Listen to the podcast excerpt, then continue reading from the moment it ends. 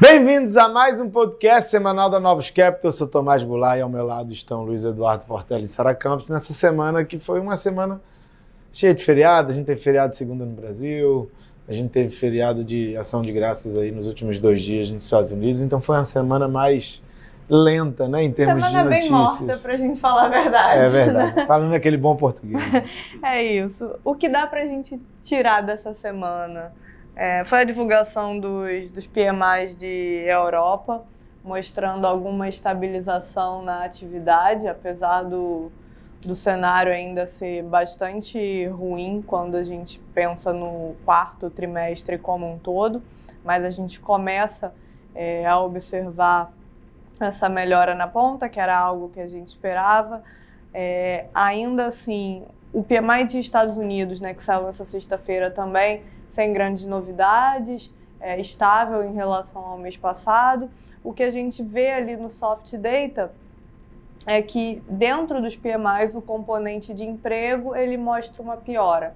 Então isso aconteceu tanto no, na, no PMI de Europa quanto no PMI de Estados Unidos, componente de emprego caindo é, para o nível contracionista. Então é um desenvolvimento relevante porque quando a gente vai pensar em política monetária para o ano que vem, é uma condição é, que a gente vai precisar ver, né? O, o mercado de trabalho é, perdendo ainda mais força, mas que ao mesmo tempo, por enquanto, está concentrado nesses indicadores, nesses surveys, nas pesquisas e não ainda no hard data. Inclusive, quando a gente é, olha aí para a semana, né, na quarta-feira, a gente teve a divulgação do Jobless, né, porque na quinta foi feriado, e a gente viu, na verdade, uma queda no, no número de pedidos de, do, de, desemprego durante a semana. Então, a, ainda né, precisa, de fato, é, essa desaceleração se mostrar, se provar verdadeira.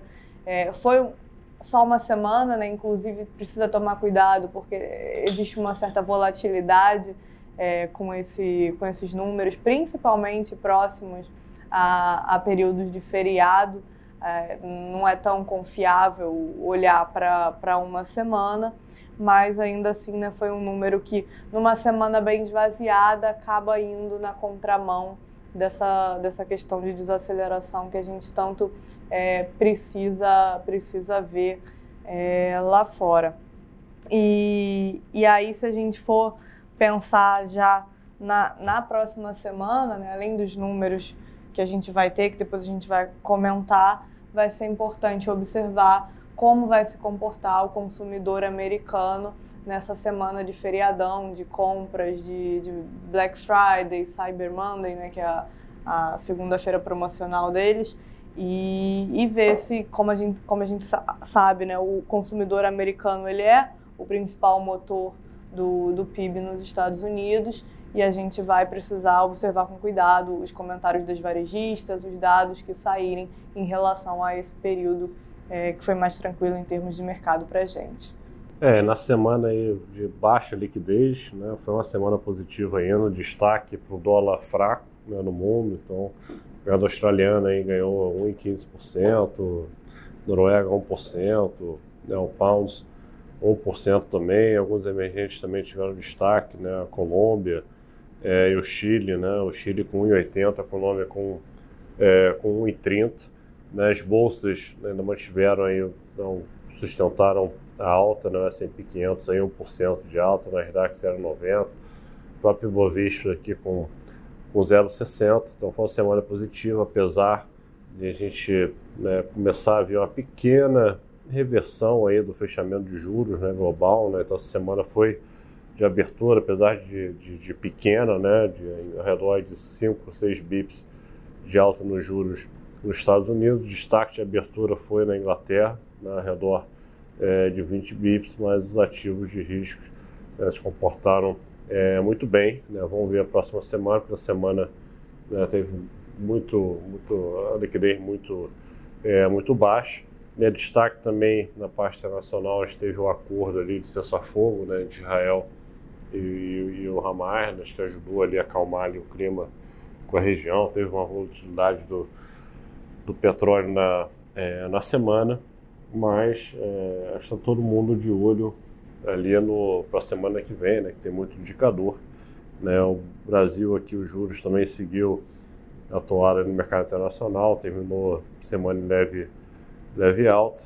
Né, o Brasil com a notícia mais positiva hoje, né, Tomás? A gente acordou aí com, com, né, com o governo Lula, Lula vetando né, a desoneração é, da Folha, né, que se de fato o Congresso né, confirmar, né, não derrubar o veto, ser notícia positiva para o fiscal. Né?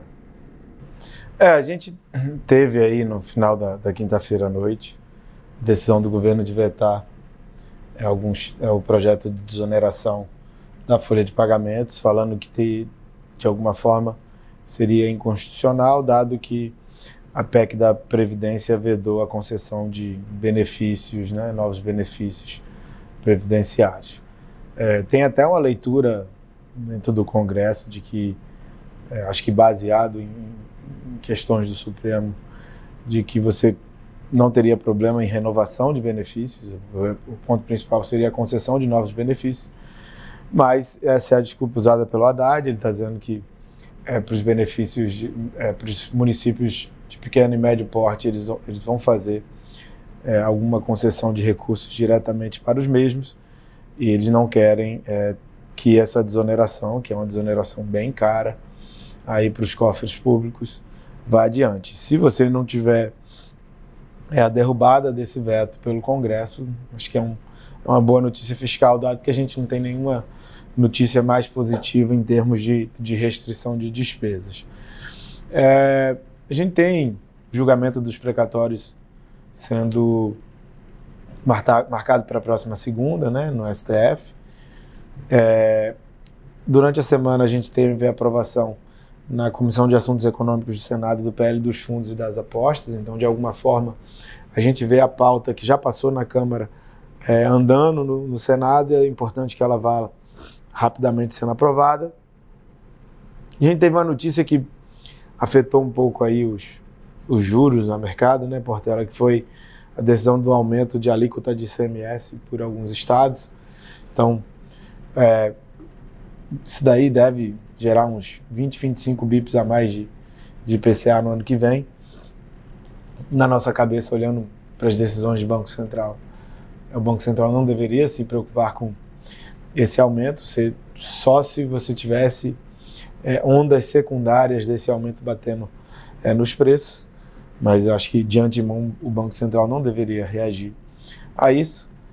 É, a gente teve também saindo notícia de bolsa do ensino médio, é, adicionando uma despesa, falam de 4 bi, falam de 10 bi, não se sabe ainda o tamanho total dessa despesa, então é mais uma adição de despesa.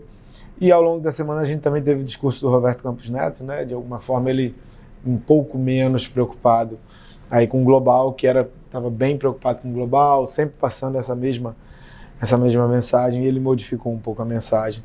Então, é, lida como de alguma forma como ele é, indicando que na próxima reunião do Banco Central ele vai ser menos preocupado com isso.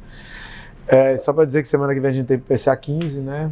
É, a gente está na semana, na, na, época de Black Friday, as coletas de preços já estão pegando alguma coisa de Black Friday. Não deveria pegar tanto no IPCA 15, deveria pegar mais no IPCA fechado, mas a gente tem um número de IPCA 15 um, um, pouco, um viés um pouquinho de baixa aí, é, por conta dessas possíveis surpresas. E lá fora? Lá fora a gente tem uma semana um pouco mais agitada, é, saem os números de inflação da Europa já referentes ao mês de novembro, então sempre uma primeira sinalização mais relevante. Além disso, a gente vai ter o PCI nos Estados Unidos, que ainda é referente ao mês de outubro, mas é o principal é, número de inflação quando a gente pensa no Fed, e a gente está com essa cabeça é, mais positiva para a inflação nesse final de ano, então é importante que o PCI também confirme o, o core mais, mais benigno, e além disso, é, sai o ISM e a gente vai ter o Powell, presidente do Fed, falando na sexta-feira. Então é isso, pessoal. Bom final de semana a todos e até a próxima. Até a próxima. Bom final de semana a todos. Na semana que vem. Um abraço.